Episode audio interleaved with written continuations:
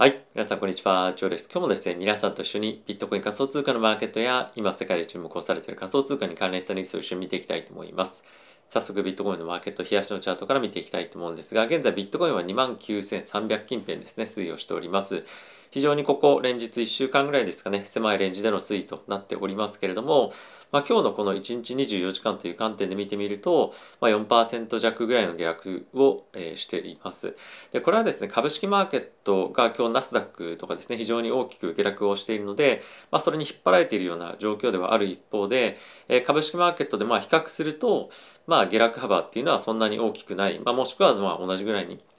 とどまっているというところで、まあ、その仮想通貨のマーケットでは、まあ、そんなにめちゃくちゃ荒れてるっていう感じは、まあ、正直ないのかなと思う一方で、まあ、やっぱり徐々にセンチメントは悪化していってやっぱ下落していくよねっていうところの方の、まあ、見方が強くなってきてるんじゃないかなと思うので、まあ、今ちょっとビットコインはレンジでの推移というところではあった一方で、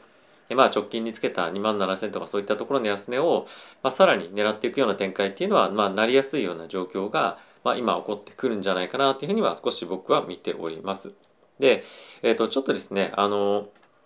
今のこれが1年のチャートなんですけれども、5年のチャートで見てみると、やっぱりこの辺りの今の辺りのサポートのラインというところはやっぱ下に大きく抜けてくると、ドーンと下がってきそうな、まあ、雰囲気というか、あの、まあ、チャートパターンにはなっているんじゃないかなと思うので、まあ、ここは引き続き、え気をつけていきたいと思いますし、やっぱりそのダウンサイドでどこまで行くかっていうところまずは今見てると思うので、まあ一旦ちょっとそこでを確認しに行くまでは、まあ、やっぱちょっと買いに入るのは少し、あの、まあ早いかなというふうに僕は思っております。はい。で、イーサレムもちょっと見ていきたいと思うんですが、チャートパターン的にはちょっと同じような感じで、まあ、この黄色の線の、えー、1700ドル近辺ですね。この辺りを一旦ちょっとトライしに行くんじゃないかと僕は思っているので、まあ、この辺りも一旦ドーンと下げるまでは、まあ、あまりあの深く関わっていかない方がいいじゃないんですけども、まあ、そういった流れで見ておいた方がいいんじゃないのかなと思ってます。まあ、いずれにせよチャートを見てみると、またマクロの関係も含め、今やっぱりその買っていくっていうよりも、やっぱり自分の資産を守ると減らさないように、頑張って努力をするというところが、まあ、一つ重要なポイントになってくるかと思います。で、え先ほども申し上げた通り、まあ、ナスダックを中心に、まあ、今非常に大きく下落をしているわけなんですが、まあ、例えば今あのナスダックのチャートを見てみるとえっ、とですね先物の方がいいかなえっ、と、まあ、これが今のえー、チャートになっておりまして、まあ、今ここ最近皆さんがマーケットで見ている水準感っていうのが、まあ、今ナスダック1万2000近辺なんですけども、まあ、この1万2000から1万1000ぐらいのこのレンジを、まあ、破ってくるかどうかっていうところが一つのポイントだよねというふうにまあ言われていますと。でそこを下落してくると、まあ、このコロナ前の水準の、まあ、約1万ドル近辺、まあ、この辺りを目指していくんじゃないかっていうところは見てる方が結構やっぱ多いと。で本格的に、まあ、いよいよリセッションだねみたいな話になってくるとやっぱこの1万1000をブレイクして、まあ、1万ドルっていうところを、まあ、狙いに行くんじゃないかっていうところを見てる方も、まあ、あの方というか、まあ、そういう方向感で見てる人が多いので、まあ、この20%ぐらいの下落っていうのは株式マーケットで、まあ、ちょっと見てお方がいいないいのかなと思いますし、まあ、ちょうどその水準っていうのが今この黄色の200日移動平均線があるんですが、まあ、大体ここは今1万6000とか、まあ、7000とかっていうところなんですが、まあ、ここを一旦の、まあ、サポートとして、まあね、めがけてドーンと下がっていくんじゃないかなと僕は思っています。で、まあ、一応これが週足のチャートなんですけれども、まあ、大体10週間ぐらいですかね連続で、まあ、下落をしていて、まあ、なかなかこの利上げからのセンチメントっていうのをあの抜け出せないような、まあ、利上げからの下落のトレンドラインセンチメントですねまあこれがあのなかなか抜け出せてないというところもあるのでまあこの200日移動平均線めがけて下がっていく、まあ、その中で仮想通貨も引っ張られて下がっていくんじゃないかなと僕は思っております。はい、っていうところでやっぱり今あのまあ急いで買わないというところが非常に重要になってくるかと思いますし、まあ、この例えばその200日移動平均線めがけて下がっていく中で、まあ、自分はどうするのか例えばこのそこにかけてグーって、まあ、上がっていけばですけどね、まあ、そこに向けて買っていくのかもしくは、まあ、ある程度そこを確認してから底打ちを確認してから入っていくかどうかっていうのはその辺りのスタンスも、まあ、自分の中であの、まあ、ずっと常に一定である必要はないと思うんですけどもやっぱり日々まあ、いろいろマーケットを見ながら考えていくというのも一つ面白いのかなと思っています。はい、僕は基本的に底打ちを確認してから、まあ、ある程度この上昇の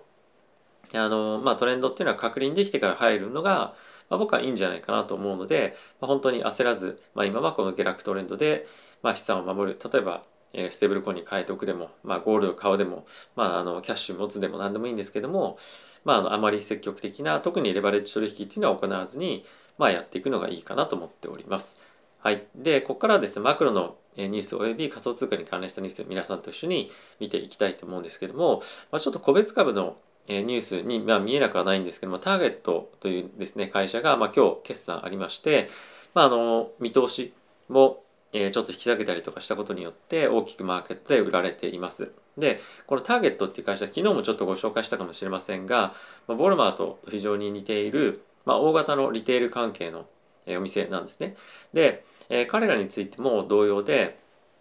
ウォルマートもですね、利益率っていうところが大きく下がっていて、ま、これターゲットも同様だったので、ま、やはり今のマーケットのトレンドとしては、やっぱりあまり、まあ、あの売上が伸びていても、ま、ターゲットだったりウォルマートが利益を出せるような、ま、商品がなかなか売れなかったりとか、まあ、あとは輸送費および、ま、人件費だったりとかコストっていうところがどんどんどんどんかさんでいって、まあ、もろに物価上昇の影響を受けている。でかつそれを顧客に転嫁できてないっていうところが、まあ、こういったあの結果に招いているんじゃないかなと思うので、まあ、この辺りを見てみると、まあ、やっぱりアメリカのあのリテールおよびまあ世界のリテールっていうのは、ま今後も厳しい状況が続いていくでしょうし、まあ、これに伴って見通しっていうのも引き下げをしているので、まあ、やはりグローバル的にま消費が少しずつあの伸びてはいるもののあの企業の体質としてまあ改善していかないもしくはまあ悪化し悪化していくとでまあそれはつまりリセッションに向かっていく可能性がより高まるというところかと僕は思っているので、まあ、ちょっとこういった決算という観点からあのこのマーケットの環境というのを見といてみると 見ると、まあ、コスト高っていうところが非常に、まあ、株式マーケットを押し下げる要因にまあ非常に強く今後なってくるんじゃないかと思っております。はい、で次なんですけれども、え、ゴールドマンの CEO ですね、まあ、世界的に有名な金融機関の CEO が、まあ、クライアントに向けてレターを送ったそうなんですが、まあ、そこでですね、まあ、予想にも予想もしないまあ最終的な、結果になるでしょうということを、まあ、ここのタイトルでは言ってるんですがどういうことかっていうとえー、フェットがですね今後利上げをしていく、えー、QT バランスシートの縮小していく中で、まあ、リセッションだったりとか、まあ、非常に厳しい、マーケット環境にさらに思っているよりもなるんじゃないかっていうことをレターとして送っています。まあ、これはあの皆さんが気にされているような、ま、リセッションだったりとか、経済のスローダウンそういったところが、まあ、思っているよりもさらに厳しいもしくはその速いスピードで起こるんじゃないかっていうところを、まあ、警告しているような文章になっているわけなんですが、まあ、この辺りは正直、まあ、ある程度推測である一方でやっぱりこのマーケットが悪化するスピードっていうのはやっぱり常にえー、我々がま想像していたよりも、ま、速いスピードで起こることも多いので、まあ、ダウンサイドを見ておく方が、まあ、今のところはやっぱり安全じゃないかなと思いますし、まあ、さっきも言った通り、まあ、やっぱその回復してきてからでも買うのって全然遅くないと思うんですよね。なので、まあ、やっぱり今は本当にダウンサイドを見て、えー、常にどこで何が起こっているのかどんな悪いことがまだ起こりそうなのかっていうちょっとあるある意味その懐疑的な目でマーケットを見ていくことで、まあ、より早くまあ、あの悪い情報だったりとか何かしらの、まあ、そういったサインっていうのを見つけられるんじゃないかと思いますし、まあ、あとはやっぱり慎重にいくことで、まあ、今の本当厳しい環境っていうのを、まあ、生きの生き延びるじゃないんですけどもやっぱり自分の自分の資産を大きく減らしてしまうとやっぱりそこから投資活動をいくら頑張ってもなかなかその増える幅っていうのが減ってしまうので、まあ、今はできるだけコンサバにやっていくっていうのがいいかと思います。はい、で次なんですけれども、えー、もう一つゴールドマンが中国の GDP の目標を引き下げましたと。であとこれゴールドマンだけじゃなくて中国の GDP の引き下げっていうのはまあ、軒並み他の、まあ、投資銀行とか銀行っていうのが、まあ、どんどんどんどん下げていると。で、プラス今これ4%に下げましたというふうに書いてますけども、まあ、中国の、まあ、国が発表している成長率の予想っていうのは5.5%なんですね。なのでまそこからかなり大きくえ成長の見込みっていうのが今、まあ、民間では、まあ、あの引き下げられているような状況になっているので、まあ、特に中国っていうのはマーケットで世界的にも大きくインパクトがある国ですしあとはそのなかなか中国がゼロコービットの、ま、施策っていうのをやめないと、まあ、これいつまで続くかっていうのが問題だと思うんですけども、まあ、一応ゴールドマンとしては2023年の第2クォーターぐらいまで続くんじゃないかっていうふうに言っています。でそうなってくると、まあ、さらに強いインフレへの圧力っていうのがえかつあの、まあ、長い間続くような状況になるかと思うので、まあ、この辺りを見てみても、まあ、非常に厳しい環境が続いていくかと思います。はい、でもう一つだけちょっとマクロのニュースなんですけども UK のインフレーションが、ま40年ぶりの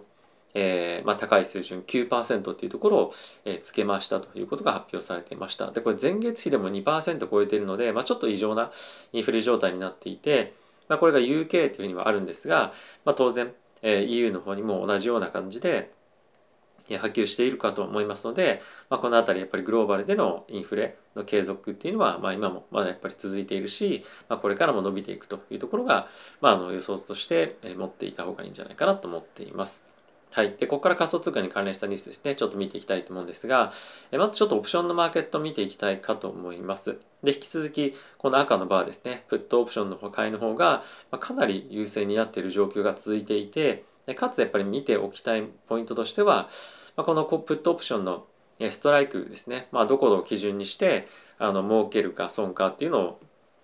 まあ、ある意味その損益分岐点みたいになるところなんですけれども、まあ、どんどんどんどんこの今の現状から離れているストライクのオプションが買われている。例えば今ビットコインであれば3万ドルですよね。でここからまあどんどん今2万ドル1万5千ドルあここか。1万5千ドルここなんですけど2万ドルのところでも大きくオプションが買われるようにあのどんどんどんどんなってきていて、まあ、よりそのマーケットでは、まあ、今の水準から遠いところのオプションが、まあ、結構人気に、えー、なってきているような状況にえあるというような、ま、感じになってきてますね。なので、まあ、少し長いスパンで見てみてもやっぱりまだまだダウンサイドを狙っていく展開を見ている人が、まあ、今非常に増えてる多くなってきてるというところで、まあ、センチメントが、ま、この辺りを見ても、まあ、分かるんじゃないかなと思っております。はい、で次なんですけれども、えー、暗号資産の暴落と機関投資家との関係っていうのはここに書いてあるんですが、え、これはですね非常にちょっと面白い、えー、一つ指標がありましてえっ、ー、とですねコインベースプレミアムというのがあってこれ何かっていうと、えっと、コインベースアメリカのコインベースですねについてはほとんどのあのボリュームかボリュームっていう観点で言うと、え、取引してる人がですね機関投資家なんですね。で、え、ここで、え、買われている、まあ、あの扱われているレートの,、まあ、あのキャッシュのドルで買えるビットコインのまあ、値段とあとはバイナンスっていうのは世界的に見てもリテールトレーダーが非常に多いのでバイナンスで、えー、テザーベースで買えるビットコインのこの価格の差っていうのをコインベースプレミアムというふうに、まあ、言っていますと。で機関投資家からのあの非常にその流入資金流入というかビットコインの買いっていうのが強ければ、まあ、このコインベースプレミアムが、まあ、上がるとコインベースでの価格の方がえっと、バイナンスよりも高いという状況に、えーまあ、あるわけなんですけれどもこれが、まあ、今ですねあの12ヶ月ぶりの低水準に、えなってきているということもあり、えー、が書いてあってやっぱりこの辺りを見てみるとやっぱりあのこ個人あの機関投資家からの、まあ、資金の流入はかなりやっぱあの減ってきていると。やっぱり仮想通貨への投資とかあとはビットコインの投資というところが非常にここ、まあ、1年ぐらいですかね大きく入ってきてはいたものの、まあ、そこの資金流出だったりとかまあとはやっぱりあの資金流入がま減ってるっていうような状況が、続いているなかなかやっぱりその今ビットコインに大きく貼る人が、まあ、なかなか出てこないっていうような状況に、えなってきていると。であとはちょっと皆さんとも一緒に何回か見たこともあるんですけれども、えっと、先物ベースで3ヶ月先物の値段と現物のこの価格差ですね。ここは今非常に下がってきていてまあ、歴史的にも低水準であるというところもあってやっぱり今マーケットでそのビットコイン仮想通貨を買う意欲っていうのが非常にそがれているような環境にある。かつこれが結構長いあの期間続いているということで、ま、簡単にそのビットコインの資金の流入が大量に入ってくるっていうのはちょっと考えづらいので、まあ、そういった何かしらのイベントというかあのきっかけがない限り、まあ、大きな上昇はないと思うので、まあ、やっぱりそのさっき言ったみたいに、まあ、焦って何か買うとかっていうよりも、まあ、値頃感を見つつどこがそこかっていうのを探っていきつつポジションを作っていくというのがやっぱり今あの、まあ、いいというかあのできるだけ、まあ、そういうふうにしていかないと、まあ、損失拡大どんどんしてしまうので、まあ、焦らずこのマーケットに付き合っていくっていうのがいいんじゃないかと思っています。はい、次なんですけれども、まあ、こちらイーサリアムがですね、今非常にまあちょっと厳しい状況にあるんじゃないかっていうような